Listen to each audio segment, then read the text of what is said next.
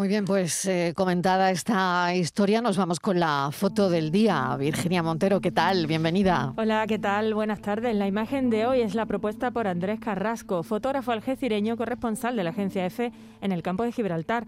También imparte talleres con la Fundación Márgenes y Vínculos. A lo largo de su trayectoria, Carrasco ha sido testigo gráfico de primer nivel de la realidad del campo de Gibraltar en general y del drama de la inmigración en particular. Así lo avalan numerosos reconocimientos, entre ellos el Premio Andalucía de Periodismo, el Andalucía de Migraciones o el premio Foto Aquae y National Geographic.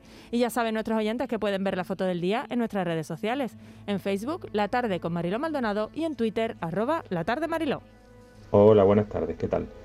Pues nada, la fotografía que me gustaría a mí comentar en el día de hoy es una fotografía que ha salido publicada en el diario El País del fotógrafo de la agencia Yeti Imágenes, Kretzli Ibrahim, creo que más o menos se pronuncia así.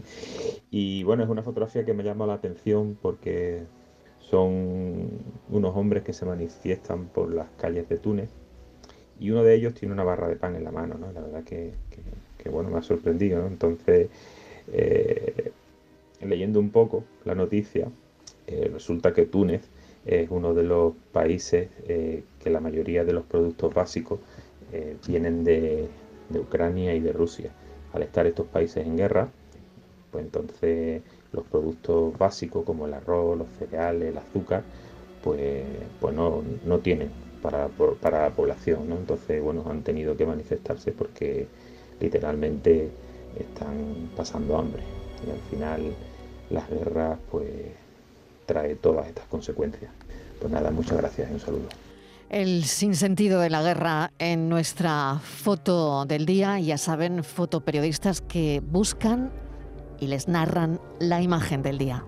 La tarde de Canal Sur Radio con Mariló Maldonado. También en nuestra app y en canalsur.es.